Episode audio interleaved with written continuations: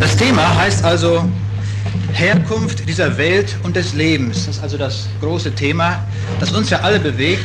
Und mit dieser Frage geht ja nur der Mensch durch diese Welt. Diese drei Fragen, die uns bewegen, woher kommen wir, wozu leben wir und wohin gehen wir. Und da gibt es nun im Bereich der Ideen der Menschen eine ganze Fülle von Aussagen, aber letztendlich sind alle diese Aussagen aufzuteilen in zwei große Bereiche. Nämlich es gibt Menschen, die sagen, es ist alles aus dem Chaos entstanden, alles durch Zufall gekommen. Diese Welt hat sich selbst organisiert. Selbstorganisation der Materie ist dort das große Stichwort. Oder aber es gibt die andere Aussage, es ist alles durch Plan, durch Fügung entstanden, also durch Logos, das Wort, durch Intelligenz und damit also durch einen Schöpfer. Nun gibt es Naturwissenschaftler, die auf der einen wie auch auf der anderen Seite stehen.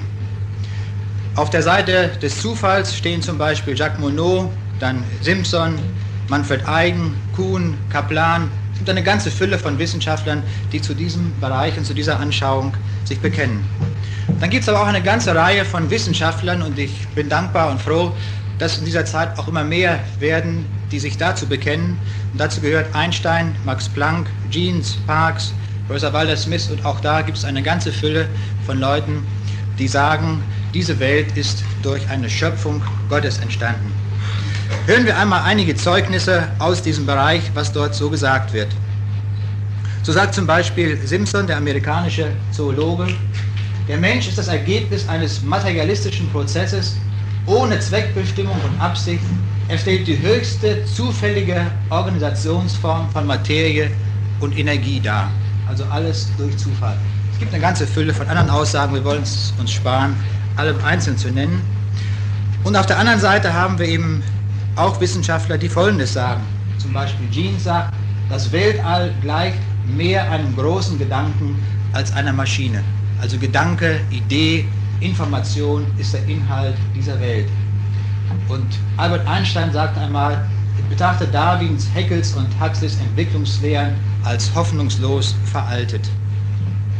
Und die Bibel sagt uns in Hiob 12 von 7 bis 9, die Frage, gibt uns da die Antwort, frage doch das Vieh, dass es dich belehre, die Vögel des Himmels, dass sie dir kundtun, oder das Wild des Feldes, dass es dich belehre, und dir sollen erzählen die Fische des Meeres. Wer wüsste es nicht unter diesen allen, dass die Hand des Herrn dies gemacht hat? Und wenn die Bibel uns so sagt, dann können wir deutlich den Schluss ziehen, ein Mensch, der zu dieser Erkenntnis nicht kommt, dass ein Gott ist, der dieses alles gemacht hat, der ist nach diesem Wort sogar unter dem Vieh. Das ist nicht mein Wort, das sagt uns die Bibel so. Wir haben es aber auf der anderen Seite mit der Evolutionslehre zu tun und auf der Seite der Evolution gibt es auch eine ganze Reihe von Göttern. Und ich möchte diese Götter einmal uns hier vorstellen. Die Götter der Evolution. Zunächst mal ist es die Zeit. Man benötigt sehr, sehr lange Zeiträume von Millionen oder Milliarden von Jahren, weil es anders nicht erklärbar wird. Der Gott Kronos der Griechen wird also heute wieder hervorgeholt. Der nächste Gott oder die nächsten Götter sind Zufall und Notwendigkeit. Das ist gar nicht neu, sondern das hatte schon Demokrit gesagt, 500 Jahre oder 460 Jahre bis 371 vor Christus hatte er gelebt. Und er sagte, alles, was im Weltall existiert, ist die Frucht von Zufall und Notwendigkeit. Und wenn Jacques Monod sich diesem anschließt, dann hat er eigentlich nur das ausgegraben, was schon sehr, sehr alt ist. Auch in diesem Sinne gibt es nichts Neues unter der Sonne wie es im Buch Prediger steht. Und Monod sagt, der reine Zufall, nichts als der Zufall, die absolute blinde Freiheit als Grundlage des wunderbaren Gebäudes der Evolution ist die einzig vorstellbare Hypothese. Und die nächsten beiden Götter heißen Mutation und Selektion. Diese beiden Götter sind also die Konstrukteure, wie Konrad Lorenz sagt, äh, die Konstrukteure der Evolution. Was sagt uns nun die Bibel zu diesen Göttern? Sie gibt uns einen ganz klaren Auftrag. In Jeremia 10, Vers 11 sagt uns Gott, so sprecht nun zu ihnen also, zu diesen Göttern nämlich, die Götter, die Himmel und Erde nicht gemacht haben, müssen vertilgt werden von der Erde und unter dem Himmel. Und ich meine, das ist ein christlicher Auftrag, den wir haben, diese Götter zu entthronen. Der erste Gott ist der Gott Zufall. Schauen wir uns einmal an, was der Gott Zufall vermag. Dieser Götze Zufall, der ja immer wieder gesagt wird. Wir haben mal ein Experiment an, einer, an unserer Rechenanlage gemacht, in der PTB, und zwar mit Hilfe eines Zufallszahlengenerators, der uns Zahlen in, in gleich Folge erzeugt, nämlich von 0 bis 1, und haben Folgendes dabei getan. Die Werte, die zwischen 0 und 0,25 rein zufällig herauskommen, diese Werte werden einem Gleichheitszeichen zugeordnet. Dann die Werte, die zwischen 0,25 und 0,5 erscheinen, Gleichheitszeichen und i. Das heißt, wir drucken auf einem Schnelldrucker ein Gleichheitszeichen und ein i, dann ein Gleichheitszeichen i und u und so weiter. Wir können damit vier Schwärzungsgrade erzeugen. Und wenn wir jetzt einmal die Frage stellen, äh, wenn wir uns ein Bild vorstellen dieser Größe, 104 Spalten mal 91 Zeilen, also ein Feld von 9464 Feldern, und zeichnen jetzt ein Bild mit diesen vier Schwärzungsgraden, wobei die Schwärzungsgrade eben durch Zufall entstehen. Zufall ist ja gerade hier das Stichwort. Und fragen jetzt, wie groß ist die Wahrscheinlichkeit, dass auf diese Weise das Bild der Mona Lisa herauskommt? Das wollen wir einmal überlegen. Nun, die Wahrscheinlichkeit bei vier solchen äh, verschiedenen Schwärzungsgraden ist gerade, dass wir das richtige, das, den richtigen Schwärzungsgrad bekommen, ein Viertel.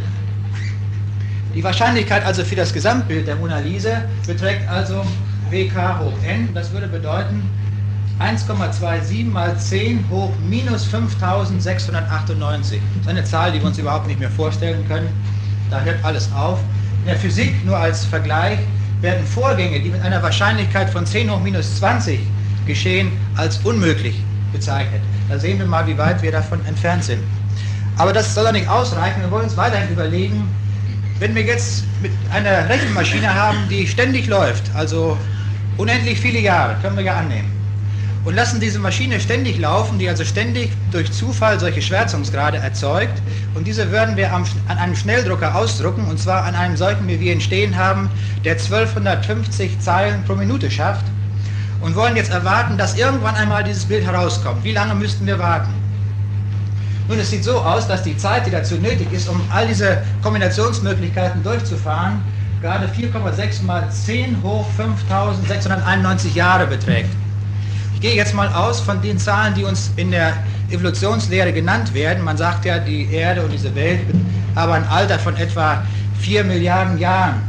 Jetzt habe ich einmal diese 4 Milliarden, Jahr, diese 4 Milliarden als Zahl genommen. Man müsste diese Zahl noch potenzieren mit der Zahl 5, äh, 592. Dann würden wir die Anzahl der Jahre bekommen, die eine so moderne, schnelle Rechenanlage benötigte, um ein relativ einfaches Bild von der Mona Lisa zu erzeugen, dass es wirklich dabei wäre. Durch Zufall entsteht aber nur so ein Bild, wie es jetzt hier dargestellt ist. Ja, das haben wir durchgeführt. Ich freue mich, dass sogar Herr Kutsche hier ist, der bei uns an der Rechenanlage auch tätig ist. Und er hat das also für uns hier einmal so programmiert. Man kann das jetzt variieren in allen Möglichkeiten und bekommt also immer wieder solche Bilder heraus. Wenn man es aber anders macht, nämlich nicht durch Zufall, sondern durch Intelligenz, dass man also eine Maschine baut, die jetzt nicht optisch ein, ein reales Bild der Mona Lisa abtastet und die Schwärzungsgrade rein rechnerisch ermittelt, die jetzt nötig ist an einem ganz bestimmten Punkt, dann bekommt man das realistischere Bild und das dann so aussieht. Und wir sehen, dass dieses Bild, das nun also doch wirklich sehr einfach ist und man kann nur gerade eben erkennen, dass es die Mona Lisa sein soll, dazu brauchten wir so eine ungeheuer, unvorstellbare Zeit, bis es durch Zufall zustande käme. Das also zunächst einmal das, was der Zufall uns leistet. Entscheidend ist für uns, und davon wollen wir ausgehen, von dem Worte Gottes, von der Bibel.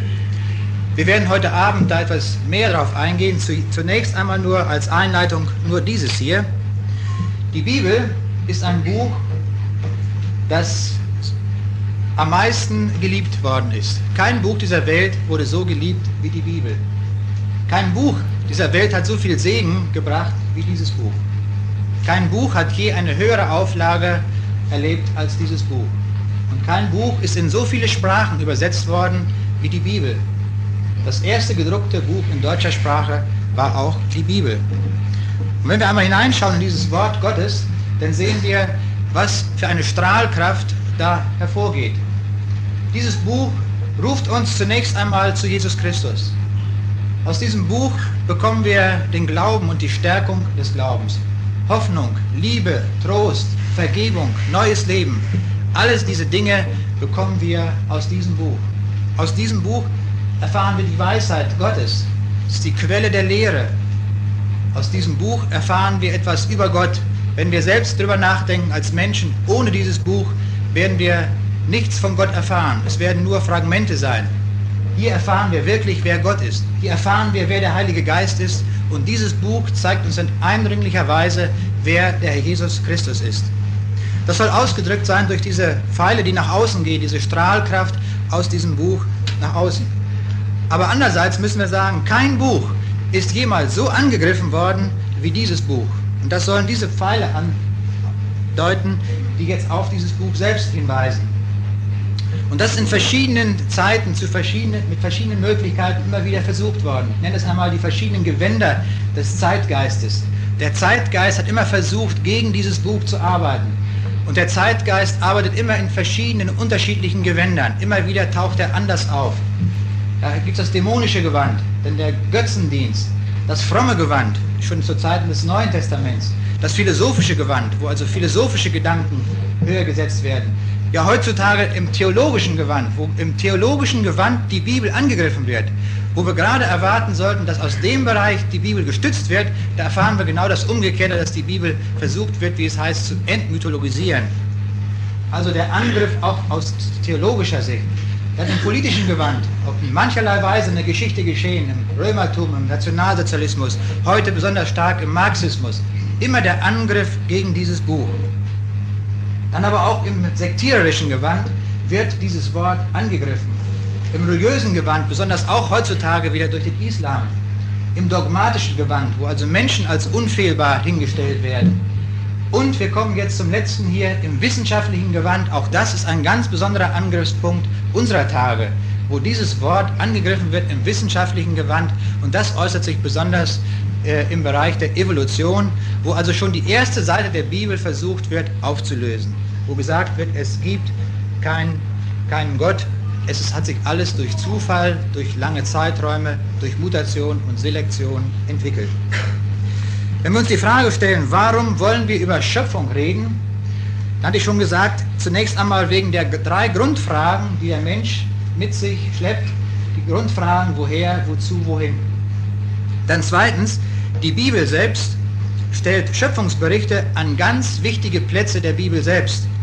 Die Bibel beginnt mit einem Schöpfungsbericht, die Bibel endet mit einem Schöpfungsbericht und mitten in der Bibel und überall finden wir Aussagen zum Thema Schöpfung.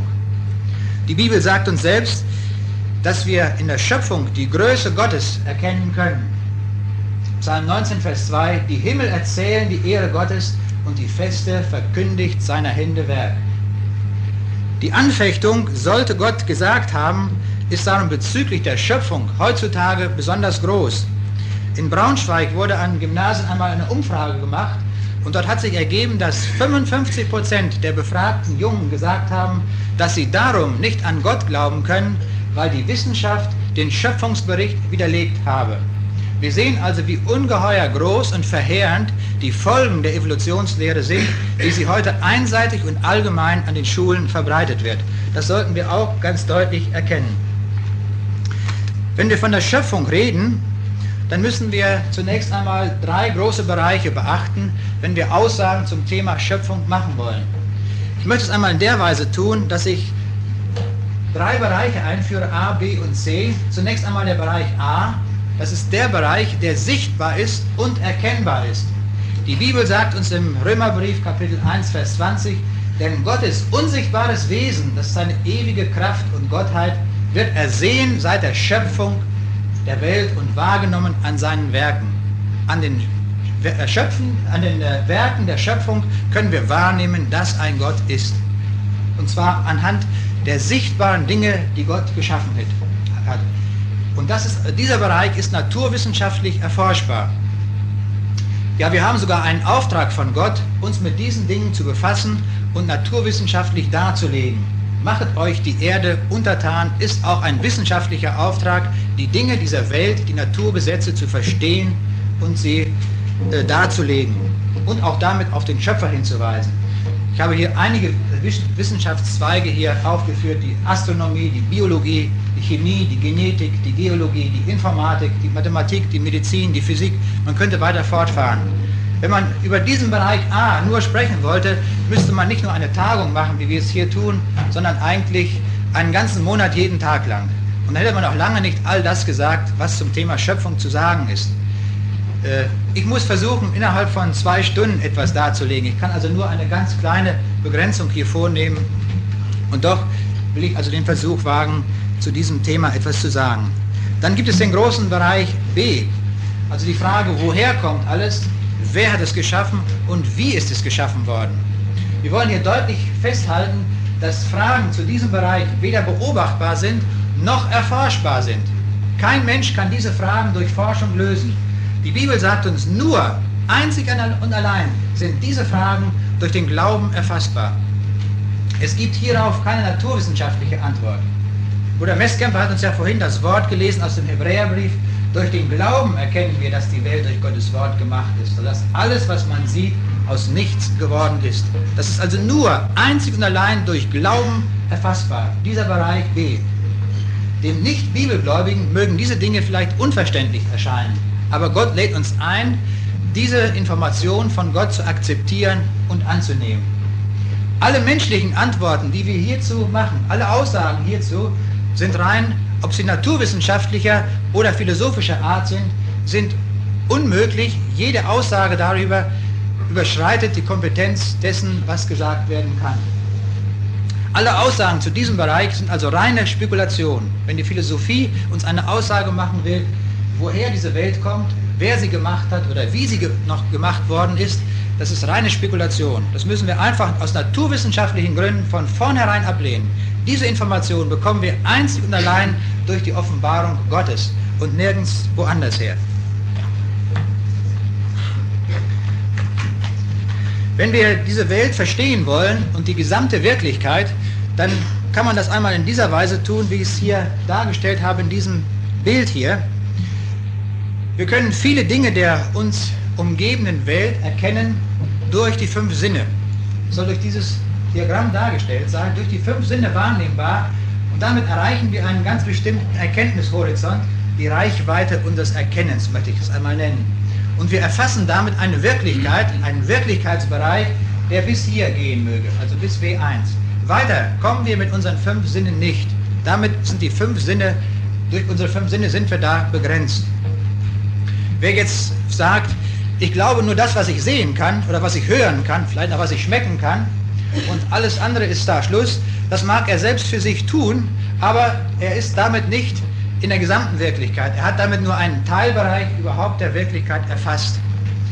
Es gibt viel, viel mehr darüber hinaus, wenn wir die wissenschaftliche Forschung mit einsetzen. Dann werden, wird uns ein Wirklichkeitsbereich aufgetan, der viel, viel größer ist und den ich einmal hier mit W2 bezeichnen möchte. Wir kommen also in der Höhe erheblich weiter hinaus.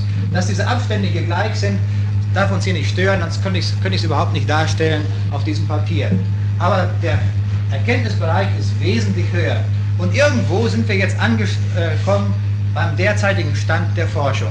Es kommt mehr hinzu und irgendwann einmal wird es sich hier, oder an manchen Stellen haben wir diese Grenzen schon längst erreicht, wo wir nicht weiter messen können und keine Aussage mehr treffen können. Also auch hier eine Begrenzung, die vorgegeben ist, die einfach naturgegeben ist und bedingt ist, wo also auch aus naturwissenschaftlicher Sicht eine Grenze gegeben ist, die einfach nicht überschreitbar ist. Auch hier kann man natürlich jetzt sich auf den Standpunkt stellen, ich glaube nur das, was die Naturwissenschaft uns aus diesem Bereich, aus dieser Wirklichkeit sagt. Aber wir werden merken, dass auch hier die Welt noch nicht aufhört, sondern es geht weiter. Es gibt einen Wirklichkeitsbereich W3. Diesen können wir weder messen noch wägen, sondern wir können darüber nur durch eine Offenbarung Gottes etwas erfahren. Deswegen nenne ich diesen blauen Bereich einmal die Offenbarung Gottes in der, in der biblischen Botschaft. Die Bibel sagt uns ja, dass auch der sichtbare Bereich durch die Schöpfung Gottes geschaffen worden ist. Und darüber können wir nur erfahren von Gott selbst. Wir werden in der Information erheblich höher kommen, unser Erkennen, die Reichweite des Erkennens wird sich noch einmal ganz gewaltig hinausschieben. Wir werden sehr, sehr viel mehr Information bekommen. Aber auch hier wissen wir, das geben wir klar zu, auch hier ist unser Erkennen Stückwerk, also auch hier eine Begrenzung des Erkennens. Niemand von uns hat Gott gesehen, kein Mensch hat Gott gesehen. Das ist eine Information, die wir auch durch den Glauben noch nicht haben. Wir wissen zwar, dass ein Gott ist, wir kennen seine Eigenschaften, wir wissen, dass Gott Liebe ist, dass er Licht ist und viele Dinge wissen wir von Gott, aber niemand hat Gott gesehen. Das heißt, wir haben damit noch nicht die ganze Wirklichkeit erfasst durch den Glauben, sondern wir brauchen noch eine weitere Information und das ist der nächste Wirklichkeitsbereich, den ich hier W4 nenne, der noch einmal ganz erheblich darüber hinausgeht, über das, was durch den Glauben erfassbar ist. Wir waren ja bei den fünf Sinnen angekommen bis hier, dann der Verstand, die Forschung. Dann hier durch Glauben kommen wir erheblich weiter. Und dann kommt der nächste Bereich, der durch das Schauen gegeben ist. Wenn der Glaube zum Schauen kommt, und das ist etwas, was jedem Christen verheißen ist, der an Jesus glaubt, dass er einmal vom Glauben zum Schauen kommt. Und dann wird sich eine Welt für uns auftun, die wir weder erahnen konnten noch uns überhaupt irgendwie vorstellen konnten. Wir wollen diese äh, Bereiche erkennen und sehen, dass es diese verschiedenen Bereiche gibt. Ich will einmal das demonstrieren an diesem Bereich hier, wer also glaubt, nur das, äh, das sei gültig, was mit den fünf Sinnen wahrnehmbar ist, dass er da im Irrtum liegt. Und zwar in einem ganz einfachen Beispiel. Ich nehme einen Bereich aus der Physik, nämlich die Wellenlängen.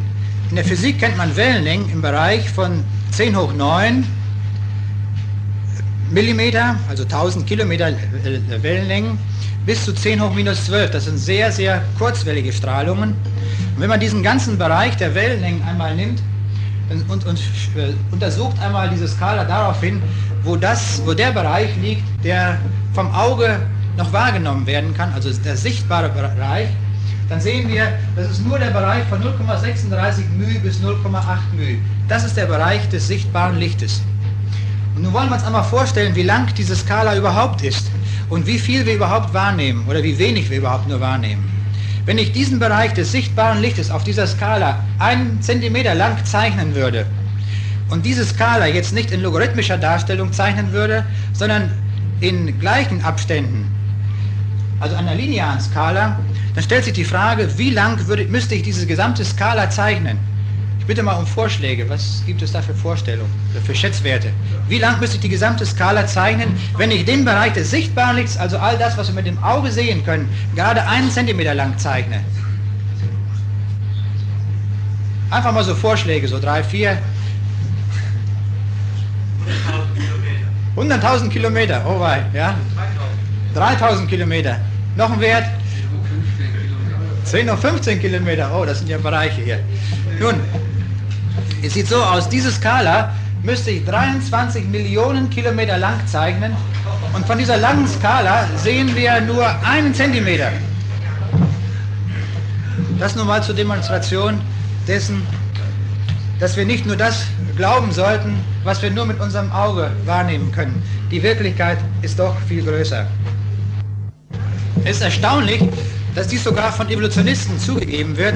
So sagt zum Beispiel Konrad Lorenz, Unsere wissenschaftliche Erkenntnis hat kaum die Oberfläche ihrer komplexen Ganzheit angekratzt. Unser Wissen steht zu unserem Unwissen in einer Relation, deren Ausdruck astronomische Ziffern erfordern würde. Und das sagt uns eigentlich auch die Bibel. Wenn wir einmal in Prediger 8 hineinschauen, da lesen wir, da ich meinen Sinnen darauf richtete, Weisheit kennenzulernen und dann auch suchte, die Tätigkeiten zu durchschauen, die auf Erden betrieben werden, da sah ich, alles ist Gottes Werk. Doch der Mensch ist nicht imstande, die Vorgänge zu ergründen, die sich abspielen unter der Sonne. Wie viel der Mensch sich auch mit Forschen abmüht, er wird es nicht ergründen. Und selbst der Weise, der meint, es zu erkennen, vermag es nicht zu ergründen. Also auch hier ganz deutlich, die Erkenntnis aller Naturwissenschaft hat also Grenzen. Und ein letztes Zitat von Fuller, der ein wunderbares Wort gesagt hat. Er sagte, ohne die Schöpfungsgeschichte befände sich die Welt in völliger Finsternis und wüsste nicht, woher sie kommt und wohin sie geht. Auf der ersten Seite der Heiligen Schrift kann ein Kind in einer Stunde mehr erfahren, als alle Philosophen der Welt in tausenden von Jahren gelernt und erkannt haben.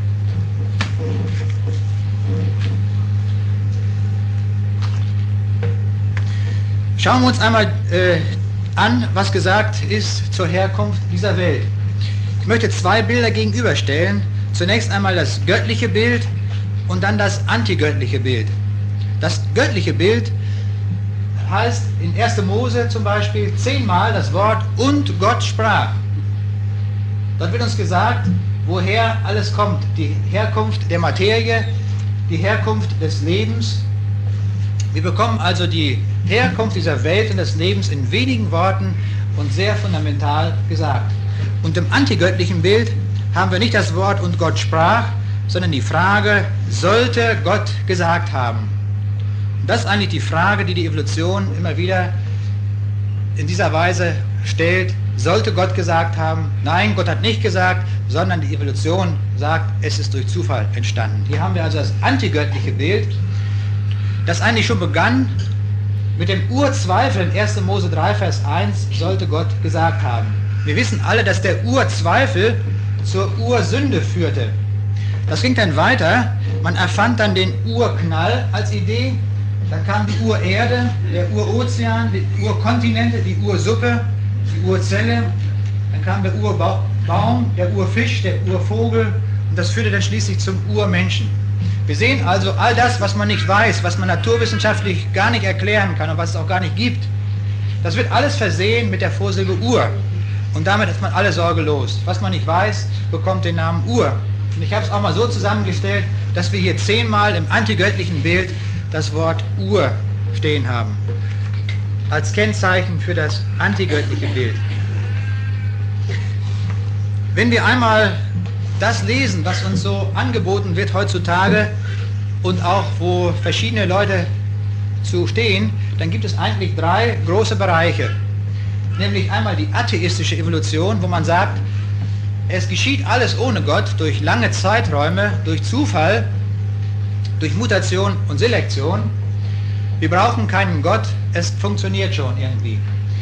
Woher kommen die Informationsquellen für eine solche Ansicht?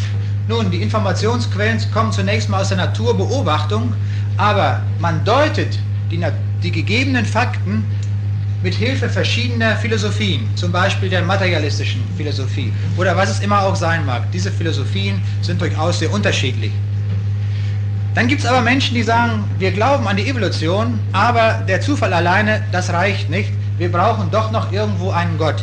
Einen Gott, der das irgendwo mal in der letzten Ecke angefacht hat, so ganz klein, irgendwo mit so einer kleinen Urzelle. Und dann ging es natürlich los. Es war die Absicht Gottes, alles durch Evolution zu schaffen. Und dann kommen wir zum Bereich der theistischen Evolution. Wir werden insbesondere heute Abend erkennen, dass die theistische Evolution völlig unhaltbar ist, weil sie in einer ungeheuren Breite auf äh, biblische Aussagen stößt und damit in Widerspruch gerät. Ein Kompromiss ist also hier gar nicht denkbar. Äh, was, ist, was sind die Informationsquellen der theistischen Evolution? Das sind drei Quellen, auch die Natur, die Bibel ganz, ganz wenig, deswegen hier gestrichelt angedeutet und natürlich auch wieder verschiedene Philosophien. Es ist bemerkenswert, dass man mit theistischen Evolutionisten kaum über das Wort Gottes reden kann. Das ist eine Erfahrung, die ich immer wieder gemacht habe. Man darf damit nicht kommen, weil sie das völlig aufgelöst haben, daran glauben sie nicht mehr. Es ist nur noch die Substanz da, es muss ja irgendein Gott sein. Und dann gibt es drittens das, und das vertrete ich hier, den biblischen Schöpfungsglauben. Und das ist meines Erachtens die einzige Konsequenz, die wir ziehen, wenn wir Christen sein wollen. Der biblische Schöpfungsglaube, der sich der folgende Informationsquellen hat, die Fakten der Natur, die wir beobachten, und die Deutung dieser Fakten aus biblischer Sicht.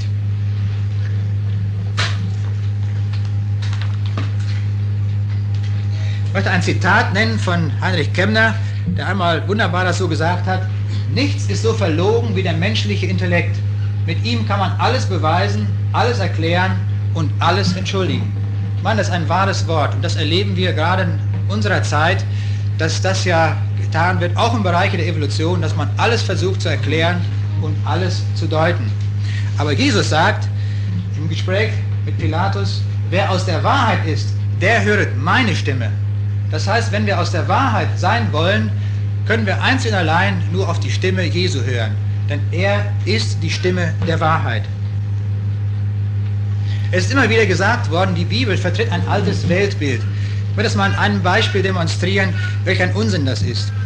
Das alte Weltbild im Altertum glaubte zum Beispiel, dass die Erde eine Scheibe sei. Und diese Scheibe schwimme irgendwie auf dem Wasser. Darüber sei so eine Glocke angeheftet und dort gezogen. Und an dieser Glocke, da würden jetzt die einzelnen Sterne angeheftet sein. Aber zu dieser Zeit trat ein Mann auf, der im Namen Gottes sprach und er sagte, er gab eine völlig andere Wirklichkeitsdeutung. Er sagte, Gott breitet aus die Mitternacht über das Leere und hängt die Erde an nichts. Das heißt, die Erde schwebt frei im Raum. Im heutigen Sprachgebrauch würden wir dieses Wort bei Hiob so sagen, der leere Weltenraum ist dunkel und die Erde schwebt ohne Aufhängung frei darin. Diese Aussage hat dann zweieinhalbtausend Jahre später, haben dann auch äh, Galilei und Kepler in diesen wunderbaren Gesetzen der Planetenbewegung herausgefunden und beschrieben. Und es ist wunderbar, wie Kepler am Ende seines Werkes über Weltharmonie schreibt, dir sage ich Dank, Herrgott, unser Schöpfer, dass du mich die Schönheit schauen lässt in deinem Schöpfungswerk. Ich sagte von der Deutung naturwissenschaftlicher Fakten. Nun, äh, es hängt alles von den Voraussetzungen ab, die wir tun. Das wollen wir ganz deutlich sehen bei aller Auslegung der Fakten, die wir beobachten. Ich möchte einmal gegenüberstellen, das, was die Evolutionisten sagen und das, was diejenigen sagen, die an die Bibel glauben. Hier mit dem Stichwort Kreationisten versehen. Zunächst einmal ganz fundamental unterschiedlich ist die Aussage über Gott. Die Evolutionisten sagen, Gott existiert nicht. Die Kreationisten eine völlig entgegengesetzte Aussage, Gott existiert und Gott wirkt. Die Information, woher kommt sie? Nun, die Evolutionisten sagen durch Zufall und aus der Bibel sagen wir, die Information kommt von Gott. Durch sein Wort ist alles gemacht. Die Materie ist aus evolutionistischer Sicht letztendlich ewig. Auch wenn man uns sagt, der Urknall fand vor viereinhalb Milliarden Jahren statt, dann ist ja damit noch nicht die Herkunft der Materie gelöst. Das ist ja nur umschrieben. Denn wenn der Urknall war, ist ja einfach nur gesagt, dass da ein, ein, ein, äh, eine Explosion stattfand von vorhandener Materie. Die Frage, wo die Materie herkommt, ist noch längst nicht gesagt. Man sagt ja heute, dass es also auch schon vorher solche Urkneller gegeben hat, nicht wahr? Und die sich auch wieder wiederholen. Das äh, kommt nachher alles wieder zusammen in einem Punkt und dann geht es wieder nochmal los. Äh, man löst das Problem also der Zeit damit, dass man sagt, es ist alles ewig. Das heißt also, die Materie ist also aus ewigen Zeiten herkommen und sie wird auch ewig fortbestehen. Das sagt uns die Bibel nicht. Die Bibel sagt uns, dass alle Materie einen Anfang hatte und dass auch diese Welt, die wir sehen, die sichtbar vor uns liegt, ein Ende haben wird. Es gibt einen Augenblick, der der letzte Augenblick sein wird. Wir können nun alle Tatsachen der Natur, die wir beobachten, mit Hilfe dieser beiden Brillen sehen. Eine dieser Brillen haben wir immer auf. Es gibt nicht, was manche Leute sagen, ich bin neutral. Das gibt es gar nicht. Niemand ist neutral. Wenn er sagt, er ist neutral, dann hat, meint er im Grunde genommen nur, dass er diese grüne Brille ausschaltet. Er hat nämlich dann diese Brille auf, auch wenn er es unbewusst äh, nicht zugibt. Er glaubt nämlich, dass kein Gott ist, dass alles irgendwie zufällig entstanden ist. Er hat also diese Brille auf. Aber eine haben wir immer auf und das wollen wir auch als Christen deutlich bezeugen, dass wir die Brille aufhaben, nämlich mit diesen Voraussetzungen. Zur Frage des Todes sagen uns die Evolutionisten, Tod gibt es, seitdem es Leben gibt. Nun, die Bibel sagt das nicht. Die Bibel sagt, der Tod kam in diese Welt durch die Sünde. Also durch den Sündenfall kam der Tod in diese Welt. Dann, wie sind äh, Geschehnisse auf dieser Welt oder wie werden sie erklärt?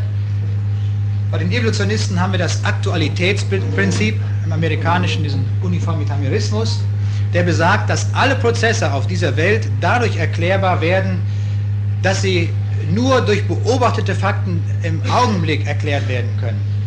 Das hat also ganz gewaltige Folgen in der Geologie. Wenn man äh, die Sedimentablagerungen der Jetztzeit nimmt, die also sehr gering sind, und damit die dicken Gesteinsmassen und Ablagerungen erklären will, kommt man zu riesig langen Zeiträumen. Das liegt aber nur an dieser Voraussetzung. Am Aktualitätsprinzip. Die Bibel gibt es ein völlig anderes Geschehen dieser Welt. Sie sagt, dass drei große Ereignisse in der Vergangenheit geschehen sind. Zunächst einmal die Schöpfung selbst, dann durch den Sündenfall hat sich sehr, sehr viel geändert. Ich möchte sogar sagen, dass sich Naturgesetze geändert haben. Und durch die Sintflut gab es noch einmal eine ungeheure und unvorstellbare Veränderung auf dieser Welt. Wenn wir das ausschließen, kommen wir zu völlig anderen Ergebnissen der Deutung dieser Welt. Und gerade in diesem Buch auch von Dr. Scheven, das vorhin angekündigt worden ist, da, wir, da findet man sehr viele Fakten gerade zu diesem Punkt, welche gewaltigen Veränderungen gerade die Sintflut bewirkt hat. Und wir werden also auch zu Folgerungen kommen, wenn wir die Tatsachen dieser Welt mit diesen beiden Brillen betrachten. Wir werden einmal aus evolutionistischer Sicht zu der Folgerung kommen, dass es eine uralte Erde ist, also zum Beispiel vom Urknall 4 Milliarden Jahre oder 4,5 Milliarden Jahre alt gerechnet. Aus dieser Sicht kommen wir zu einer Erde, die lange nicht dieses Alter hat und im Vergleich dazu relativ jung ist. Wir wollen hier keine Zahlenangaben genau machen, weil wir sie nicht machen können, aber doch etwa so 10.000 bis 20.000 Jahre vielleicht.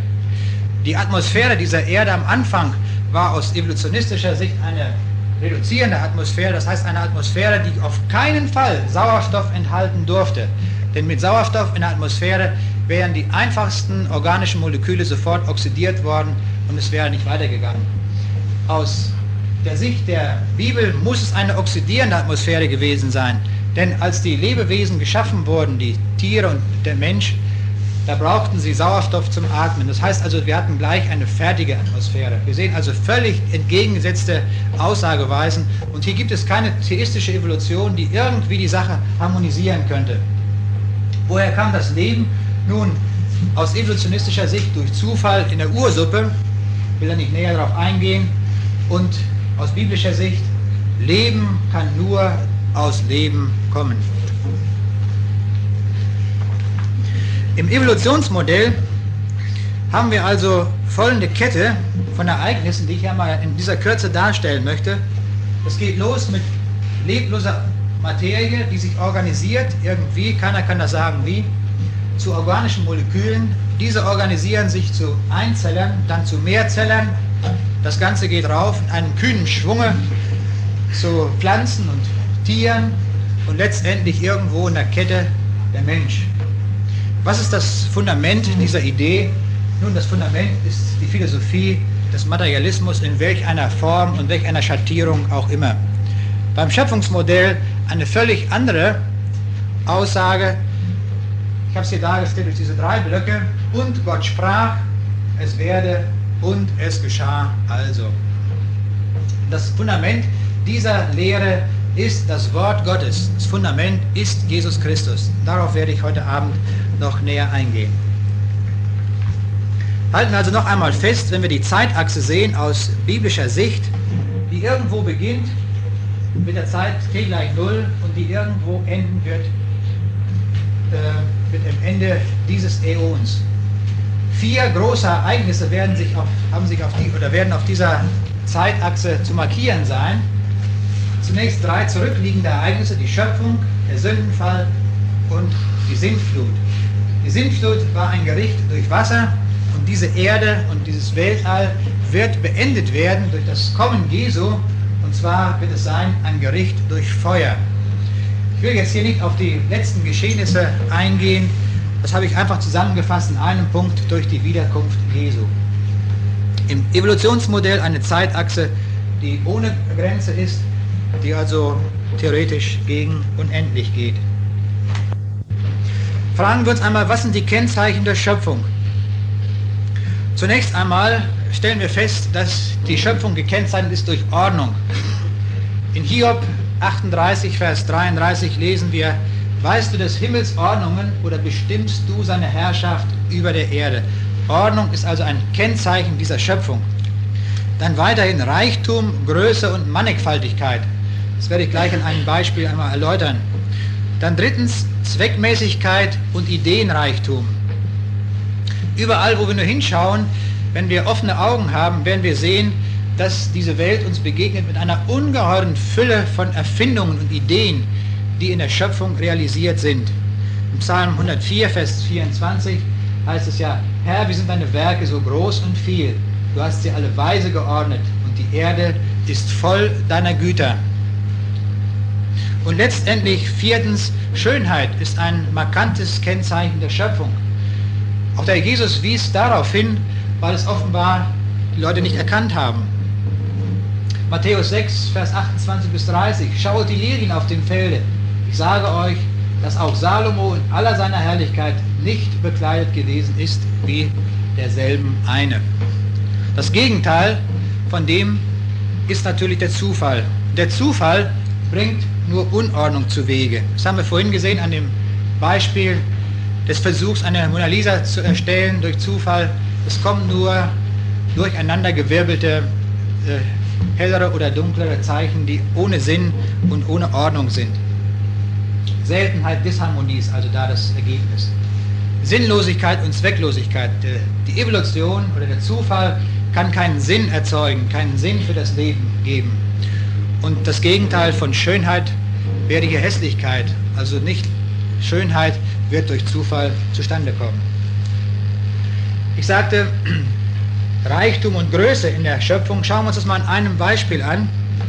Hier also die Erde, unser Planetensystem, Merkur, Venus, Mars und Erde, einmal dargestellt in einem einzigen Stern, in einem roten Riesen, wie dem Stern Mira. Der ist so groß, dass also die Sonne mit ihren Planeten bis einschließlich Mars darin Platz hätte. So ein riesiger Stern ist das. Und da gibt es eine ganze Fülle solcher großen Sterne. Also wir merken, Größe ist in der Schöpfung realisiert in einem ungeheuer, unvorstellbaren Maß. Dann ein anderes Beispiel, ich will es darstellen an der Eigenschaft des Wassers. Wir sehen hier einmal die Dichte des Wassers als markantes Beispiel dafür. Das Wasser hat eine Temperaturabhängigkeit, wie sie hier dargestellt ist, und zwar für die Dichte. Bei 4 Grad hat das Wasser die höchste Dichte. Und hier sehen wir eine ganz tiefe Zweckmäßigkeit darin, die darin gegeben ist. Denn jeder See friert nicht von unten zu, sondern aufgrund dieser Eigenschaft des Wassers von oben. Aufgrund dessen kann also ein See oder können die Fische in einem See überleben. Denn von oben fängt die Eisdecke an zuzufrieren und das schwere Wasser, nämlich das, das, äh, das sammelt sich unten an. Das 4 Grad Wasser, also die höchste Dichte sammelt sich unten an, wo also die Fische existieren und leben können. Aber das ist nur eine Eigenschaft des Wassers. Schauen wir einmal in den Winter hinein und dort sehen wir, dass die Schneeflocken ja auch chemisch genau dasselbe sind, nämlich auch H2O. Und diese Schneeflocken haben eine sechseck, äh, sechsförmige, sechseckförmige Struktur. Die legen sich äh, so auf den Erdboden, dass sehr, sehr viel Luft eingeschlossen ist.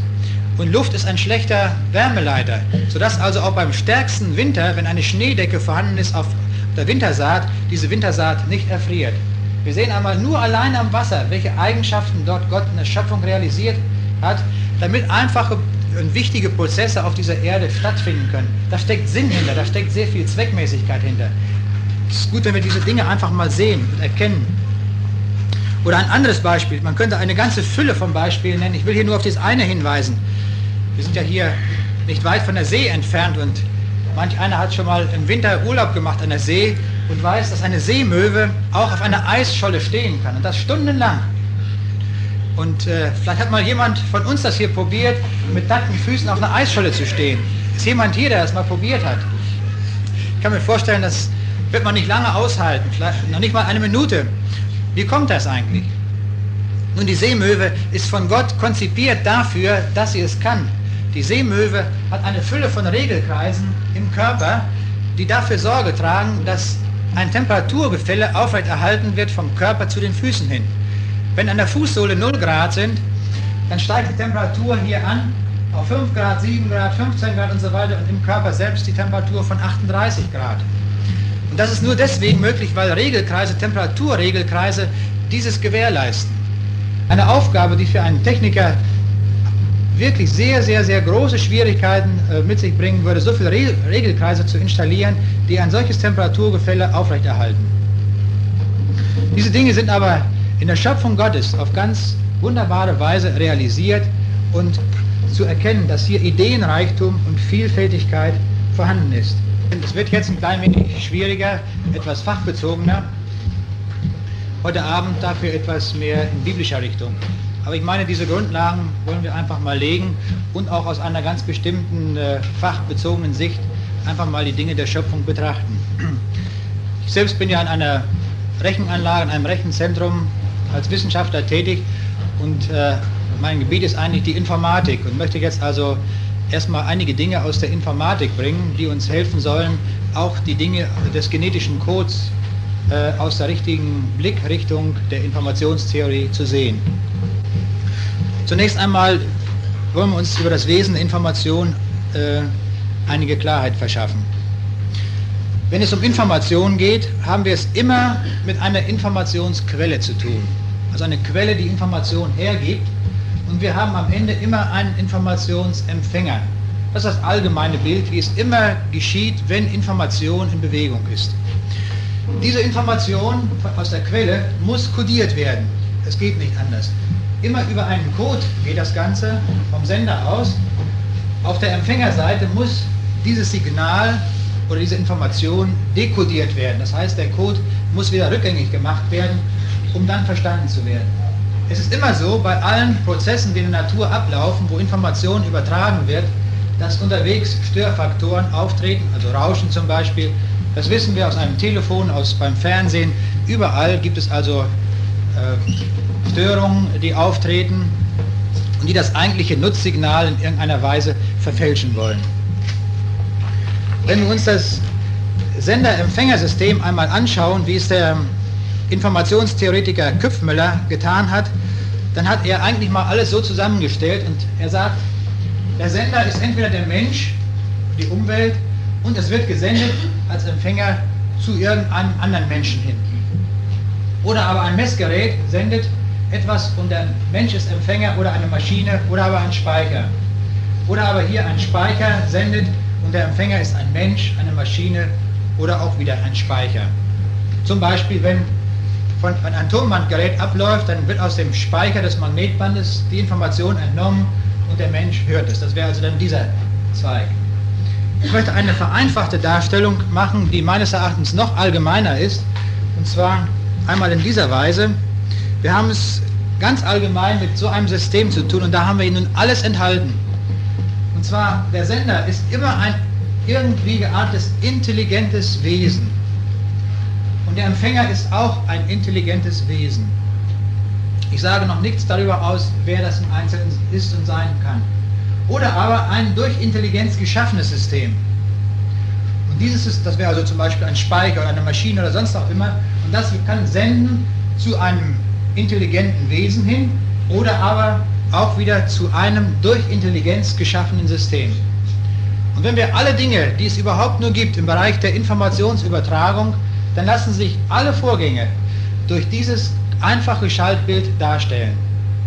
Irgendwo ist immer der Informationsfluss gegeben. Wir sprachen schon von der Codierung und Dekodierung. Und das geschieht dann in der Weise, dass der Sender zum Empfänger sendet ich sagte schon, die Codierung ist erforderlich und auf der anderen Seite die Dekodierung. Möglich ist ein solcher Sendevorgang nur und einzig und allein dann, wenn ein gemeinsamer Zeichenvorrat besteht. Das heißt also, wenn Sender und Empfänger gleiche Zeichen kennen. Wenn das nicht äh, vorhanden ist, dann benötigen wir einen Übersetzer, dass Information von einem Sender zu einem Empfänger gelangen kann. Dann geht das der Weise, dass der Sender seine Information kodiert der Übersetzer erhält die Information, er muss sie dekodieren. Er seinerseits muss sie wieder kodieren in einen noch anderen Code, der, äh, äh, und zwar einen solchen Code, den der Empfänger versteht. Es besteht also ein gemeinsamer Zeichenvorrat zwischen Sender und Übersetzer und zwischen Übersetzer und dem Empfänger. Das ist ein Prinzip, wie es immer vor sich geht. Entweder direkt auf diese Weise oder aber mit einem Übersetzer. Es können auch mehrere Übersetzer dazwischen liegen, das spielt dann keine Rolle. Das wollen wir mal an einem ganz einfachen Beispiel einfach mal zeigen.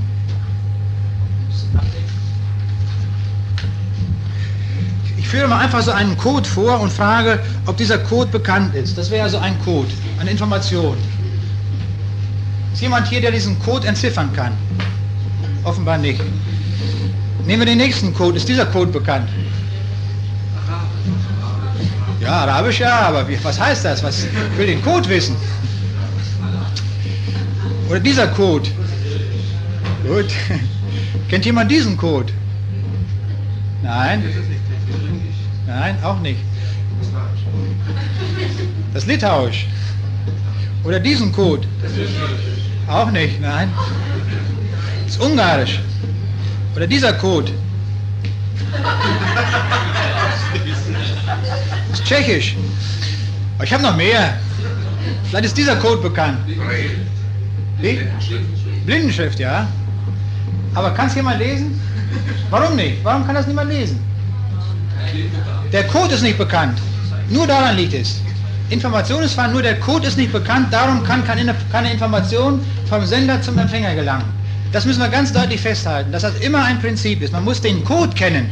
Und Code äh, kennen bedeutet Vereinbarung zwischen Sender und Empfänger. Anders geht's nicht. Oder hier, dieser Code, ist der bekannt? Ja, das ist alles immer dasselbe, was nachher rauskommt.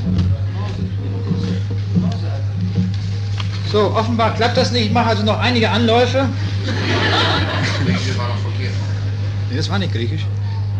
Ist der Code bekannt? Ja, das ist der Lochkartencode. Es ist immer dieselbe Information. In der Information hat sich gar nichts geändert. Ich habe jetzt nur einen anderen Code verwendet. Auch nicht. Ist dieser Code bekannt? Ja, Fernschreiber ist richtig. Lochstreifencode. Aber offenbar auch noch nicht. Gehe noch weiter. Ich, ich gebe einfach nicht auf. Man kann es auch in einer Rechenanlage darstellen.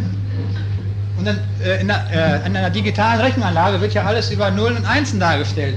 Die gleiche Information sieht dann dort so aus. Oder in einem Hexadezimalcode sieht es so aus. Auch noch nicht bekannt. Ich gehe noch weiter. Ich fasse die Hexadez zwei Hexadezimalzahlen zu einer Dezimalzahl zusammen und habe also jetzt so kodiert. Auch nicht bekannt. Ja, dann nehme ich es jetzt in dieser Weise. Ist der Code bekannt?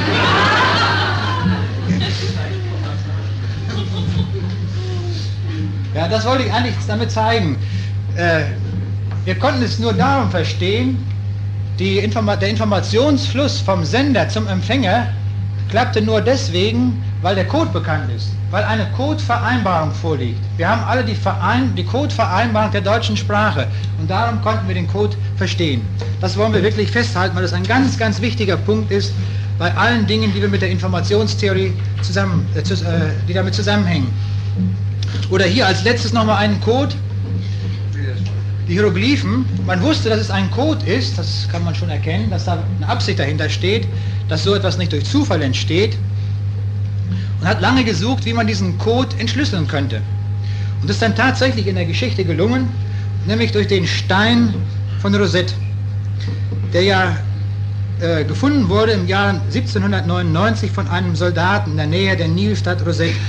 Und dort haben wir in drei verschiedenen Sprachen, in hieroglyphischer Schrift, in demotischen, mit demotischem Text und im griechischen Text, äh, dieselbe Aussage. Das war die Annahme. Und hat sich ergeben, dass diese Annahme richtig war und man konnte mit Hilfe dieses Steins den Code der Hieroglyphen entziffern.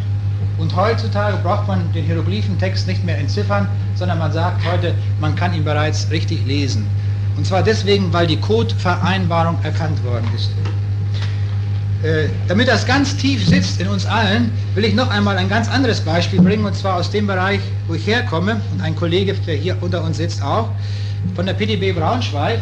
Die PDB Braunschweig hat ja, wie uns vielleicht bekannt ist, die genaueste Uhr der Welt. Es ist eine Uhr, die in 300.000 Jahren um eine Sekunde daneben geht. Und diese Zeit wird nun ausgesandt von einem Sender in Mainflingen. Und das geht natürlich nicht so, dass man das irgendwie mitteilen kann, sondern es geht nur über einen Code. Das wissen wir inzwischen schon. Nur über einen Code kann man die Zeit mitteilen. Das geschieht hier mit Hilfe eines Codes, der in der PTB entwickelt worden ist. Wir brauchen da nicht näher einzugehen. Jedenfalls gesendet wird von diesem Sender die Minute, also erstmal die Sekunde, das ist der Sekundentakt, dann die Stunde, der Kalendertag, der Wochentag, Kalendermonat und Kalenderjahr. Das Ganze geht also über den Äther in dieser Weise hier über solche Signalfolgen und daraus kann man entnehmen, hier zum Beispiel 35 Minuten, 19 Stunden, die Sekundennummer, alle Dinge sind also mit Hilfe dieses Codes zu entnehmen. Und wenn sich jetzt jemand dafür interessiert und diese ganz genaue Uhrzeit haben möchte, dann muss er ein Gerät haben, das diesen Code versteht. Anders geht es nicht, ist doch klar.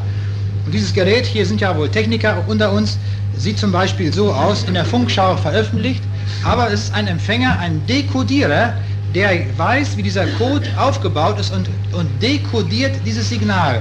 Und dann kann man also herausbekommen, was zum Einzelnen ist. Wir wollen einmal das Wesen der Information darstellen in drei verschiedenen Ebenen. Und das möchte ich auch einmal an einem Bild zeigen, an dem uns das deutlich werden soll, wie Codierung immer geschieht. Und Absicht. Zunächst mal Sender, Empfänger äh, in dieser Weise dargestellt. Wir haben eben gesehen, das geht immer über ein Signal, das kodiert und dann dekodiert wird. Am Anfang des Senders ist immer eine Intelligenz. Es geht nicht ohne. Immer ist Intelligenz vorhanden. Und zwar mit drei verschiedenen Aspekten. Zunächst einmal mit einer Informationsabsicht, also warum man etwas senden will, einer Informationsidee und einem Informationskonzept, wie man senden will. Auf der Empfängerseite gibt es genauso diese drei Ebenen, die zugehörig sind. Und zwar werden die in Informationstheorie bezeichnet mit Syntax, Semantik und Pragmatik. Syntax ist nur der Code selbst, dass man den Code überhaupt verstehen kann. Damit weiß ich noch nicht die Bedeutung, wenn ich den Code verstehe. Das ist die nächste Ebene, die Semantik, dass ich auch die Bedeutung des Codes verstehen kann, was der Code an Informationen, an Bedeutung enthält. Aber diese Informationen, die ich jetzt verstehe, äh, dekodiert habe, die ich auch verstanden habe, kann mich im Grunde genommen kalt lassen. Ich kann gar nichts tun. Es muss also auch zu einem nächsten, es gibt also einen weiteren Aspekt, der mich veranlasst, auch etwas zu tun, also zu handeln. Und das ist die Ebene der Pragmatik. Wenn jemand jetzt hier reinkommen würde und würde sagen, das äh, Blockhaus nebenan brennt, es werden Leute gebraucht, die mit anfassen und Wasser tragen, diese Information hier hineinkäme, dann glaube würden wir alle aufspringen und würden uns beteiligen und versuchen, dort zu löschen. Also wir würden zum Handeln kommen, zur Pragmatik. Wir würden erstens den Code verstehen, die Bedeutung verstehen und wir kämen auch zum Handeln. Also diese drei Aspekte sind bei einer Information von Wichtigkeit. Und natürlich noch vier wesentliche Voraussetzungen, wenn äh, Sender und Empfänger in äh, Kontakt kommen, nämlich erstens einmal, dass aufeinander abgestimmte Signale vorhanden sind. Das heißt also Signale gleicher Art, gleicher Intensität und dass sie auch mit gleicher Geschwindigkeit gesendet und empfangen werden. Das ist sehr wichtig. Dann ein gemeinsam vereinbarter Code, hatten wir schon gesagt, und die Verständigungsbereitschaft, also Kommunikation. Und äh, letztens die Handlungsbereitschaft. Die sollen uns deutlich werden an diesem Bild der Atomuhr noch einmal, wo wir diese vier Aspekte einmal äh, von Sender und Empfänger betrachten. Die Informationsquelle ist also die Atomuhr die PDB als Beispiel für durch Intelligenz geschaffenes System wenn wir noch das andere Bild im Auge haben. Dann das Signal geht über elektromagnetische Wellen hinweg zu einem Empfängergerät, ein Dekodiergerät mit Anzeigeschaltung. Und nun haben wir hier die vier Aspekte der Informationstheorie. Zunächst einmal die Syntax, die Codierung der Sekundenmarken in einem Code. Das ist ja hier der BCD-Code. Die Semantik, also die Bedeutung dieses Codes ist, dass die Uhrzeit gesendet wird in Sekunden, Minuten, Stunden und das Datum, also Kalendertag, Wochentag, Kalendermonat und Kalenderjahr. Und als Pragmatik ergibt sich hier die Übernahme der genauen Zeit, wer immer diese Zeit auch haben will. Zum Beispiel wird diese Zeit übernommen von 86.490 Uhren der Bundesbahn, vom Rundfunk, vom Fernsehen und so weiter. Oder wenn sich jemand selbst so ein Gerät baut, kann diese Zeit auch übernehmen und seine eigene Uhr danach stellen. Das wäre also die Pragmatik in diesem Falle. Wir machen jetzt einen großen Sprung nämlich zur Genetik. Zum genetischen Code. Der genetische Code ist ja auch ein Code. Aber zunächst einmal noch ganz allgemein das Bild der Information wollen wir noch mal festhalten. Wir haben es mit einem Alphabet zu tun, also Zeichen und Buchstaben, wie immer sie auch aussehen mögen und wie immer auch sie geartet sind. Dann haben wir Wörter, die Zeichen werden zusammengesetzt zu Wörtern, die Wörter werden zusammengesetzt zu Sätzen und die Sätze bilden in ihrer Gesamtheit dann die Sprache und ergeben die Information. Die Wörter selbst ergeben in ihrer Gesamtheit ein Wörterbuch die Zeichen ergeben in ihrer Gesamtheit das Alphabet. Zwischen Zeichen und Wörtern ist also ein Code vereinbart und zwischen Wörtern und Sätzen gibt es eine Grammatik. Alles Dinge, die, durch, die auf Vereinbarung beruhen. Das ist sehr wichtig. Das Ganze führt zur Information mit den drei Aspekten, die wir schon genannt hatten, nämlich Syntax, Semantik und Pragmatik. Ich möchte dieses Bild jetzt einmal zeigen an einem anderen Beispiel, nämlich aus dem Bereich der Lebewesen. Und zwar als Informationsquelle äh, nehme ich hier einmal eine Biene. Eine Senderbiene und wir haben Empfängerbienen. Die Senderbiene, in diesem Fall ist eine Biene, die festgestellt hat, wo es einen guten Futterplatz gibt, wo man also Honig finden kann. Sie kommt, kehrt heim zum Stock und teilt es jetzt den anderen mit. Auch diese Biene verwendet einen Code. Der Code besteht darin, dass der Schwänzeltanz, der sogenannte Schwänzeltanz ausgeführt wird, und zwar die Bewegungsfolge, die Anzahl der Schwänzeltänze pro Zeiteinheit und die Richtung des Schwänzellaufs. Das ist der Code. So wird also diese Information von der Biene kodiert. Das wäre also der syntaktische Aspekt.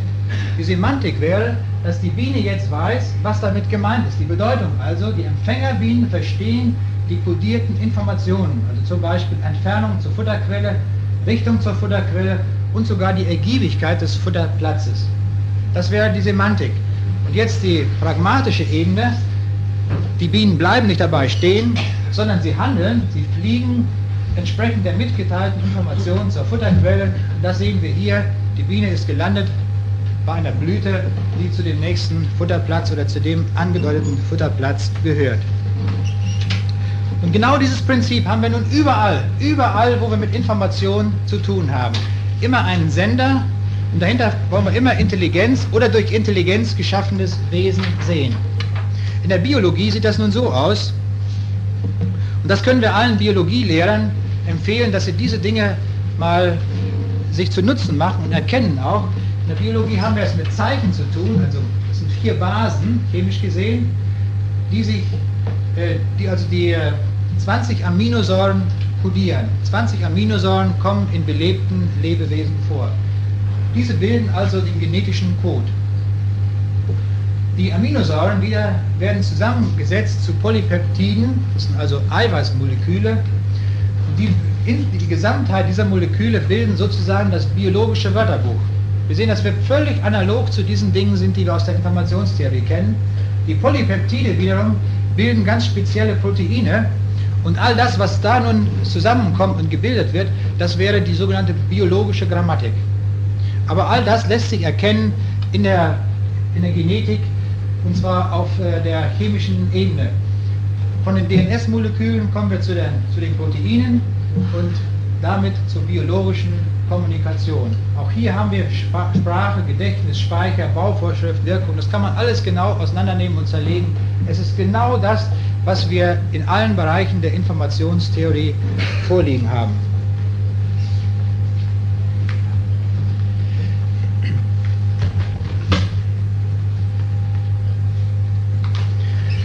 Hier einmal so ein Beispiel der, für die Struktur eines äh, Peptids. Hier sind es zum Beispiel fünf solcher äh, Aminosäuren, die zusammen, äh, die als Kette zusammengeschlossen sind und ein einfaches, ganz einfach strukturiertes Peptid, also ein, ein Wort aus dieser Genetik bilden.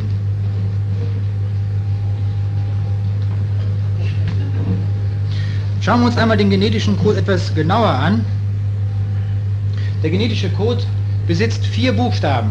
Es sind nur vier Buchstaben, nämlich für vier chemische Basen, Adenin, Guanin, Cytosin und Uracil. Es kommt uns hier nicht auf den Namen an, wir wollen nur festhalten, dass man es so darstellen kann. Diese vier Buchstaben.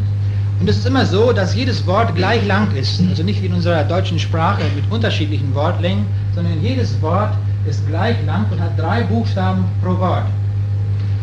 Man kann nun mit diesen vier Buchstaben und jeweils drei Zeichen pro Buchstaben 20 Aminosäuren kodieren. Wie geschieht das nun und wie viele Möglichkeiten gibt es? Wir können also sogenannte 64 solcher Dreierkombinationen bilden. Die Zuordnung zu den Aminosäuren äh, ist jetzt auf verschiedene Weise möglich. Das geschieht nun durch Codevereinbarung. Man muss das jetzt vereinbaren, welche man nun nehmen will, welche Kombination gerade eine ganz bestimmte Bedeutung ergibt. Und wenn man das einmal sich vor Augen führt, dann kann man 20 verschiedene Aminosäuren mit diesen 64 äh, Triplets so bilden, dass man 10 hoch 36 also eine Million hoch sechs, verschiedene Codes machen könnte durch Kombination. Nun ist bemerkenswert, dass in der gesamten belebten Natur nur ein einziger Code realisiert ist. Das heißt also, das ganze Gerede vom Zufall ist purer Unsinn. Denn durch Zufall, wenn sich durch Zufall irgendwo auf der Erde ein Code organisiert hätte, wenn es überhaupt nur möglich wäre, dann würde an jedem Ort eine ganz, ein ganz anderer Code entstehen. Und es wäre ein, ein Durcheinander an verschiedenen Codes, die nicht ineinander übersetzbar wären. Es wäre also gar kein Leben möglich. Es ist aber so, dass die gesamte belebte Natur nur aus einem einzigen Code besteht, nämlich aus einem einzigen von 10 hoch 36 Möglichkeiten. Und hier sehen wir einen ganz deutlichen Hinweis auch schon an dieser Stelle, dass hier eine Codevereinbarung vorliegt. Anders ist es gar nicht denkbar. Genauso wie bei jeder Sprache und so weiter eine Codevereinbarung vorhanden sein muss. Hier sehen wir einmal noch diese 20 verschiedenen Aminosäuren dargestellt mit ihrem Namen und hier die verschiedenen Möglichkeiten des genetischen Codes, wie sie dargestellt sind. Wir wollen noch eine andere Frage behandeln, nämlich die, in einem Eiweißstoff, wie, sie ja, wie er in den Lebewesen vorkommt, sind ja die Aminosäuren jetzt an verschiedener Stelle positioniert. Wir wollen P einmal nennen, die Anzahl der Glieder einer Kette. Also so wie eine Kette sind die aneinandergereiht. Und S soll einmal die Anzahl der verschiedenen Struktureinheiten sein. Also Beispiel, wir nehmen hier einmal an P gleich 9, S gleich 3 verschiedene Struktureinheiten. Dann kann man, wenn man ganz einfach einmal anfängt, äh, P gleich 2 und S gleich 2, also A und B einfach nur mal hätte, hat man vier Möglichkeiten, nämlich 2 hoch 2. Man kann nämlich kombinieren AB, AA, BA und BB. Das geht nun weiter, wenn wir Dreie nehmen, und zwei verschiedene Struktureinheiten A, B und wollen eine, Länge, eine Kette von drei Gliedern nehmen, also nur eine ganz einfache Kette mit drei Gliedern, dann kommen wir schon zu acht Möglichkeiten. Wenn wir P gleich 2 und S gleich 3 nehmen, also A, B und C, bekommen wir neun Möglichkeiten. Und man sieht schon, dass das also ziemlich schnell wohl ansteigen wird.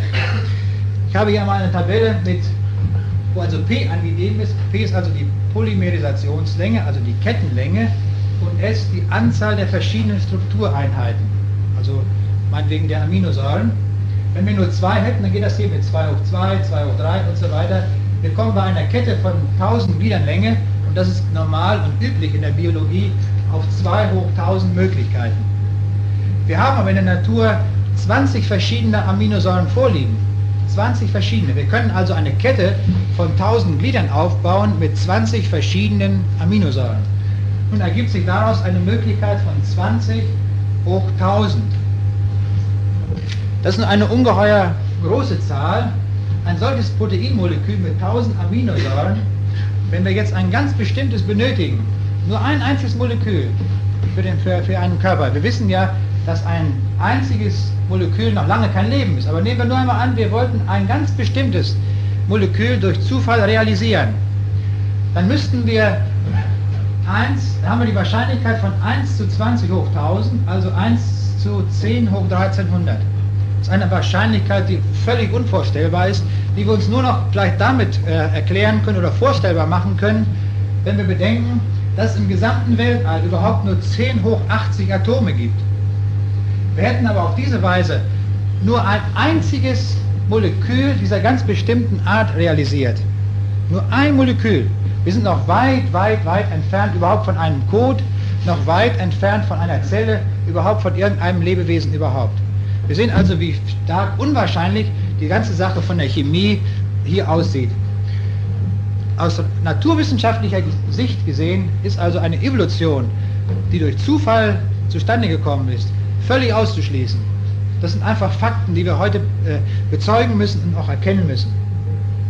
Ein weiteres Problem, wo ich hin, darauf hinweisen möchte, ist das Problem der Chiralität mit Aminosäuren.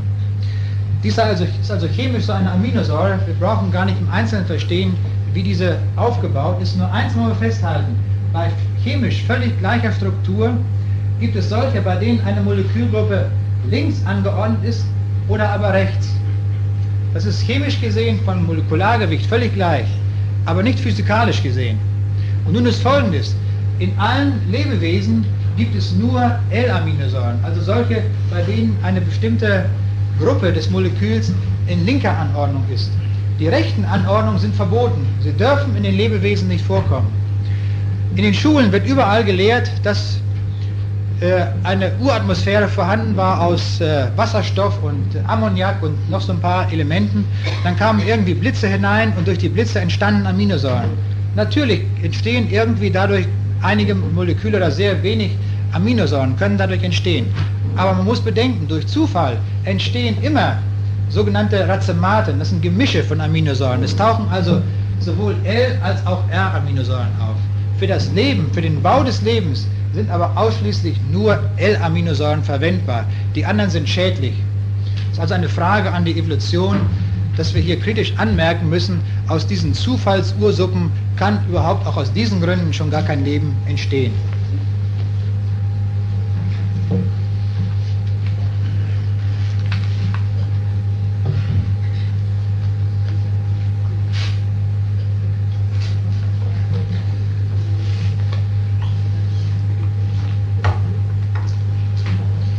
muss ja einiges erstmal sortieren, das wird sonst zu viel.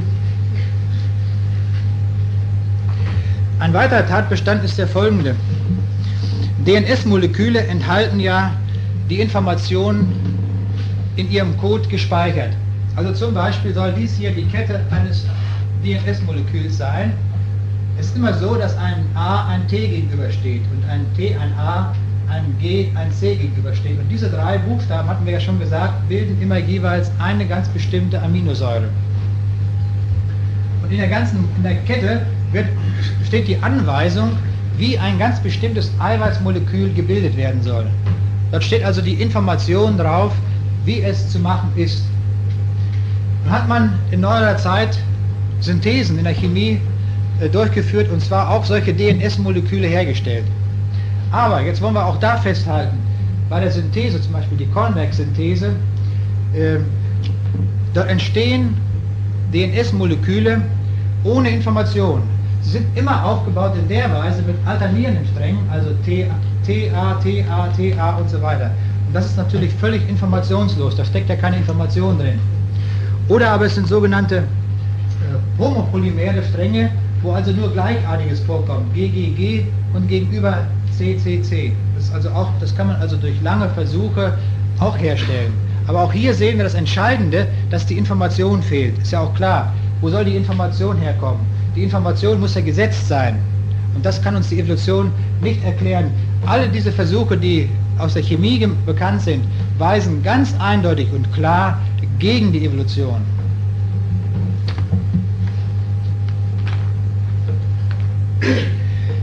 Dann etwas, wo immer darauf hingewiesen wird, die Mutation. Auch dazu möchte ich einige Sätze sagen. Es gibt einen schönen Satz, der das einfach anschaulich einmal deutlich machen kann. Und zwar, ich hatte ja gesagt, dass die Sätze, die, die Wörter im genetischen Code immer durch drei Buchstaben gebildet worden sind oder immer so gebildet sind. Dies ist nun mal so ein Satz, der, bei dem jedes Wort aus drei Buchstaben besteht, nämlich die RNS ist auf dem Weg vom Gen zur Tat. Das ist also jetzt ein Kunstsatz ohne äh, semantische Bedeutung. Aber doch einmal so ein Satz, an dem wir erkennen wollen, was bedeutet Mutation. Das nehmen wir einmal an, sei auf einem DNS-Strang kodiert als Information. Das nehmen wir einmal nur an. Mutation heißt jetzt, dass an irgendeiner Stelle eine Fehlstelle auftritt. Das heißt, ein Buchstabe geht entweder geht verloren und wird durch einen anderen ersetzt. Was passiert dann nun auf diesem Wege? Schauen wir uns mal derartige Mutationen an. Zunächst mal beseitigen wir einen Buchstaben in der Nähe des Satzanfangs und wir merken, das erzeugt völligen Unsitz. Also eins. Wir entfernen hier ein T. Dann kommt aber heraus, die RNS, der Anfang stimmt noch, jetzt geht es weiter, ISA, UF und so weiter. Wir merken, der Rest wird völlig unsinnig. Die beabsichtigte Information, die also hier, nehmen wir an, das war die beabsichtigte Information, geht total verloren. Das Ganze wird also durch diese einzige Mutation völlig zu Unsinn. Nehmen wir einen zweiten Fall an, und zwar wollen wir ein, ein E einschieben wir merken, an dieser Stelle das E eingeschoben, hier also ein E, dann ergibt sich die RNS 1, Tau, ÖFD und das kann man nicht mehr lesen. Ja? Auch hier erkennen wir, dass durch Mutation Unsinn herauskommt. Ein anderes Beispiel jetzt 1 und 2 zugleich an nicht zu entfernten Plätzen stellt den Sinn einigermaßen wieder her. Auch das gibt es. Dass also durch zwei Fehlstellen, die sich irgendwie kombinieren, noch einigermaßen ein Sinn zustande kommt. Die RNS Eis auf dem Weg, aber es ist trotzdem schon falsch geworden. Was wir festhalten wollen, ist dies, dass durch Mutation keine Verbesserung herauskommt. Es kann schon mal vorkommen, wie gesagt, in ganz seltenen Fällen. Die Fälle sind etwa 1 zu 1000, wo mal ein Vorteil kommt. Im Allgemeinen bedeuten Mutationen immer eine Verschlechterung.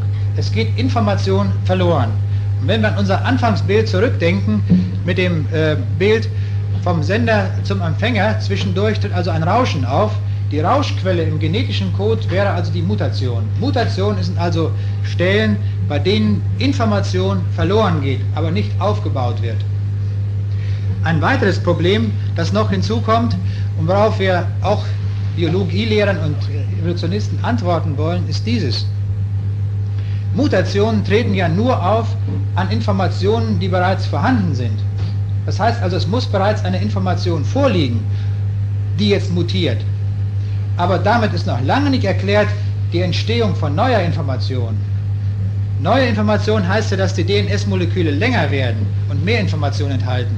Einfache Lebewesen, also Einzeller und kleine Mikroorganismen enthalten sehr kurze DNS-Abschnitte und beim Menschen ist der DNS-Abschnitt am längsten, also ist am informationsreichsten, ist sehr viel Information vorhanden. Das Problem der Entstehung neuer Informationen ist mit Hilfe von Mutation und Selektion überhaupt nicht erklärbar.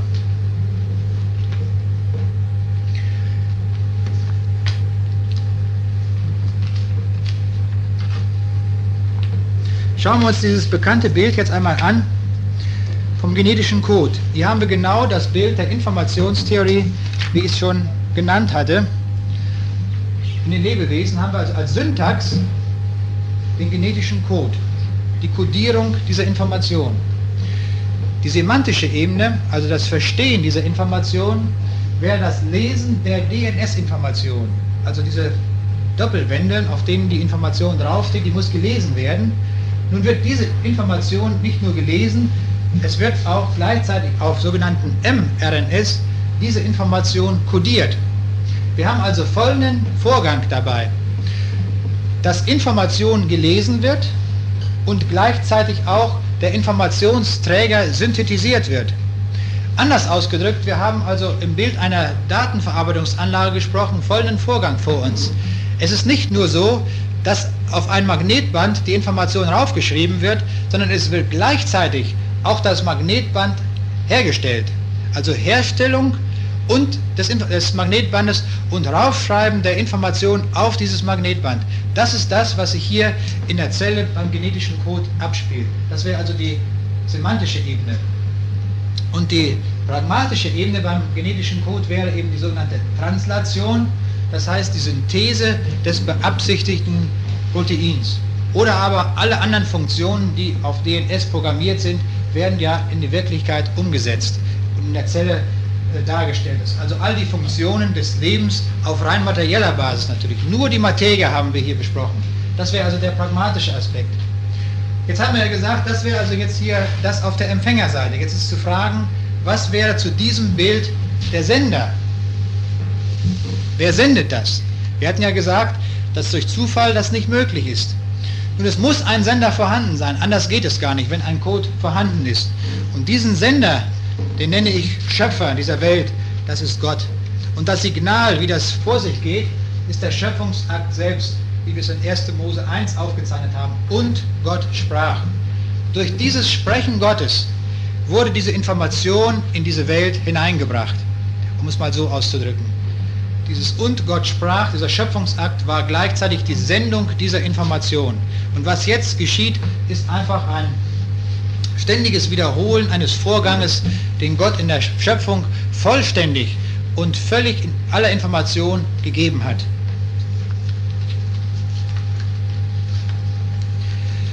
Dieses Bild der Informationsquelle und des Senders kann uns hilfreich sein, auch bei Vorgängen in der Bibel. Ich möchte jetzt mal einen Sprung machen und in eine in die biblische Botschaft hineingehen und dort haben wir genau dasselbe. Wir haben immer das Prinzip Informationsquelle und Informationsempfänger. Die Informationsquelle ist Gott, er sendet das Signal und der Mensch ist der Empfänger. Schauen wir uns mal an, wie das Signal heißt. Das ist das Reden Gottes. Zum Beispiel in Hebräer 1, 1 bis 2 wird es uns so gesagt, nachdem vor Zeiten Gott manchmal und auf mancherlei Weise geredet hat zu den Vätern durch die Propheten, hat er in diesen letzten Tagen zu uns geredet durch den Sohn. Das ist die Information, die wir von Gott haben, auf mancherlei Weise, durch die Propheten, durch die Väter und im letzten durch den Sohn. Das ist der Weg, wie Gott uns Informationen zukommen lässt. Was macht der Mensch damit? Wir haben das Wort Gottes in Form der Bibel vor uns liegen, also in irdenen Gefäßen, wie uns Paulus sagt. Das heißt in menschlicher Sprache. Das geschieht nun auch in Syntax, Semantik, Pragmatik und ich könnte hier noch als vierte Ebene hinzunehmen die Wirkung. Schauen wir uns diese einzelnen Aspekte einmal an. Zunächst einmal die Syntax. Herr Jesus, in der Apostelgeschichte lesen wir Kapitel 2, Vers 14, lasset meine Worte zu euren Ohren eingehen. Das heißt also, lasset den Code erstmal in euch hineingehen, dass ihr erstmal den Code aufnehmt, also überhaupt mal das Wort selbst. Oder uns ist das Wort dieses Heils gesandt. Also es ist also etwas ausgesandt worden. So, jetzt kommt die semantische Ebene, dass wir das auch verstehen. Viele Menschen, oder hier ist zunächst mal jeder angekommen, vielleicht auch unter uns, dass Menschen hier sind, die diese Information aufgenommen haben, aber sie haben es nicht verstanden. Man muss die Bedeutung auch verstehen. Das kann so geschehen, wie es der Jesus selbst tat. Da öffnete er ihnen das Verständnis, dass sie die Schrift verstanden. So war es ja bei den Emmaus-Jüngern gewesen. Wir kommen ja von Ostern her. Der Jesus selbst öffnet Menschen das Verständnis, also die Bedeutung dieses Wortes. Aber das reicht noch nicht, wenn wir die Bedeutung verstanden haben. Wir müssen auch zur Pragmatik kommen. Und da sagt der Jesus, Matthäus 7, Vers 24, darum, wer diese meine Rede hört und tut, der gleicht einem klugen Mann, der sein Haus auf den Felsen baute. Also der es auch tut. Man darf nicht nur dabei bleiben, dass man den Code versteht, die Bedeutung versteht, sondern jetzt auch zum Handeln kommen. Und derjenige, der auch zum Handeln kommt, dem ist eine Verheißung gegeben, die Wirkung. Wer, wer sich mit diesem Worte Gottes einlässt und, auf, äh, und in der Pragmatik bis zur Pragmatik kommt, bei dem geschieht etwas. Nämlich das, was zum Beispiel in Johannes 5, Vers 24 gesagt ist. Wer mein Wort hört und glaubt dem, der mich gesandt hat, der hat das ewige Leben und kommt nicht in das Gericht, sondern er ist vom Tode zum Leben hindurchgedrungen. Ich will das mal an einem Beispiel zeigen. Man könnte jetzt viele Leute der Bibel zitieren und einfach nach diesem Muster betrachten. Ich betrachte mal nach diesem Muster einen Mann, der uns in der Bibel vorgestellt wird, nämlich der Kämmerer aus dem Mohrenland. Und da schauen wir mal, wie sich diese einzelnen Aspekte verwirklichen. Wir haben also als Informationsquelle das Wort Gottes und als Empfänger den Kämmerer aus dem Mohrenland, der uns in der Apostelgeschichte 8 beschrieben wird. Zunächst mal kämpft dieser Mann mit der Syntax. Er kaufte sich ein Buch, nämlich das Buch des Jesaja. Er hatte sich also den Code besorgt und er las den Propheten Jesaja. Also mit der Syntax klappt es bei ihm. Er konnte es also lesen. Aber jetzt kommt, kommt das nächste. Er, er kam mit der Semantik nicht klar. Da lief Philippus hinzu und sprach, verstehst du auch, was du liest? Und er sagt, er sprach, wie kann ich, wenn mich nicht jemand anleitet? Wir sehen, also dieser Mann war einzig und allein beim Code stehen geblieben. Er konnte also die Information lesen, aber hatte die Bedeutung nicht verstanden.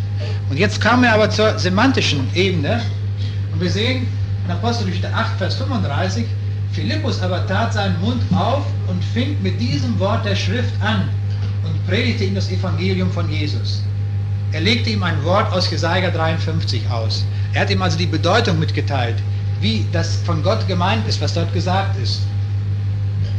Nun verstand Philipp, der, der Kämmerer, worum es geht. Er hat also die Bedeutung mitbekommen. Und jetzt ist das, das erfreulich und das Wunderbare daran, dass dieser Mann zur Pragmatik kommt, informationstheoretisch gesehen. Er kommt also, er setzt diese Erkenntnis, diese Bedeutung um in Praxis. Und was tut er? Hören wir mal an, was da beschrieben wird zum Thema Pragmatik. Und als sie zogen der Straße nach, kamen sie an ein Wasser. Und der Kämmerer sprach, siehe, da ist Wasser, was hindert's, dass ich mich taufen lasse? Philippus aber sprach, wenn du von ganzem Herzen glaubst, so mag es geschehen. Er aber sprach, ich glaube, dass Jesus Christus Gottes Sohn ist. Er war also zu dieser Bedeutung angelangt. Das hatte er jetzt erkannt. Und er sagt, und er ließ den Wagen halten und stiegen hinab in das Wasser, beide, Philippus und der Kämmerer, der taufte ihn. Das ist, wie es sich bei ihm äußerte, die Pragmatik. Und die Wirkung bei diesem Mann war, er bezog seine Straße fröhlich. Und so kann es mit jedem geschehen, der die Information von Gott in dieser Weise annimmt, der nicht bei der Syntax stehen bleibt, der den nächsten Schritt zur Semantik tut, zur Pragmatik und er wird erleben diese Wirkung. Es gibt aber auch andere Beispiele in der Bibel, wo Menschen nicht bis zur Pragmatik durchgestoßen sind. Nehmen wir als Beispiel den reichen Jüngling. Die Informationsquelle in diesem Fall war der Herr Jesus selbst. Und er sprach mit dem reichen Jüngling. Wir sehen es immer wieder dasselbe Muster. Man kann das kopieren und einfach jetzt Menschen einsetzen. Die Syntax, Lukas 18, Vers 18, was muss ich tun, dass ich das ewige Leben ererbe? Er wollte also jetzt diese Information haben, den Code haben. Nun, das tut Jesus. Da sprach Jesus zu ihm, es fehlt dir noch eins, verkaufe alles, so wirst du einen Schatz im Himmel haben und komm und folge mir nach. Diese Bedeutung, den Bedeutungsinhalt dieses Wortes hatte dieser Mann verstanden. Aber er handelt jetzt nicht dem Auftrag gemäß, sondern genau entgegengesetzt. In Markus 10, Vers 22 steht, er war unmutig über das Wort und ging traurig davon. Das heißt, er tat nicht, was ihm gesagt wurde. Oder hier Matthäus 19, Vers 22, da der Jüngling das Wort hörte, ging er betrübt von ihm. Mit Hören ist hier beides gemeint, Syntax und Semantik. Er hatte also verstanden den Code, hat auch die Bedeutung aufgenommen. Und er ging traurig von ihm. Und so geht es allen Menschen, die von Jesus weggehen, ihn nicht annehmen. Sie werden letzten Endes traurig sein. Sie werden also nicht das Leben haben, das Gott verheißt. Und die Wirkung auch bei ihm, auch wenn man nicht tut, wird eine Wirkung sein. Lukas 18, Vers 23, da ward er traurig.